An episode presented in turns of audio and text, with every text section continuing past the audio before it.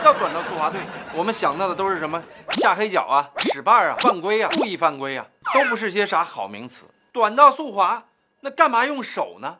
好好用脚嘛，学学你们的男子足球队嘛。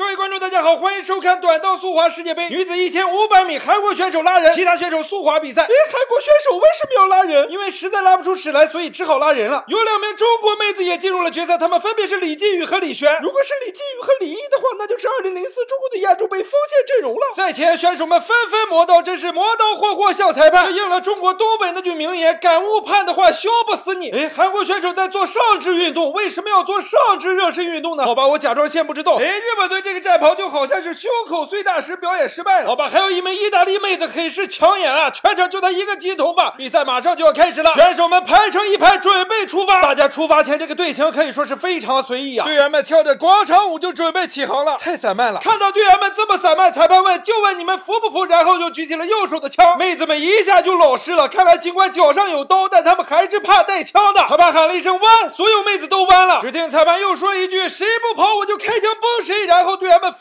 纷开始出发。为什么队员们跑得这么慢？这哪是比赛吗？这哪是速滑吗？这分明是老太太在公园散步吧？大姐，这是一千五百米短道速滑，你见过有谁跑一千五百米从开始就冲刺的吗？不过我觉得这些妹子年纪肯定是很大了，你看她们腰都不大好，都把手背在后面弯着腰，像不像公园遛老头的鸟啊？不对，遛鸟的老头。大姐，这是短道速滑的标准动作呀，你是哪来的呀？不懂就不要解说比赛嘛。好，介绍一下场上的几名队员，他们分别来自于韩国、哈萨克斯坦、中国和日本以及意大利。场馆里的温度低于零度，可以说是非常冷。为了不冻死，队员们只能加速来取暖。现在中国队员在弯道的时候准备加速，然后超车。哎呀，亲娘哎！是中国队员倒在了场边，到底发生了什么事情？可惜倒地的是中国队员，要倒地的是中国老太太的话，饿不死你们。比赛结束了，韩国选手得了第一，中国选手得了第二。但是此时裁判员觉得哪里好像不大对劲儿，于是他开始看回放。他看的是什么？哎，为什么是看我们头头大爆炸呢？裁判，你看的不对，快切！好的，好的，第四官员 VAR 二柱子啊，你好好看一看，刚才那个队员是不是有拉人的嫌疑？犯没犯规呀？啊，什么拉手吗？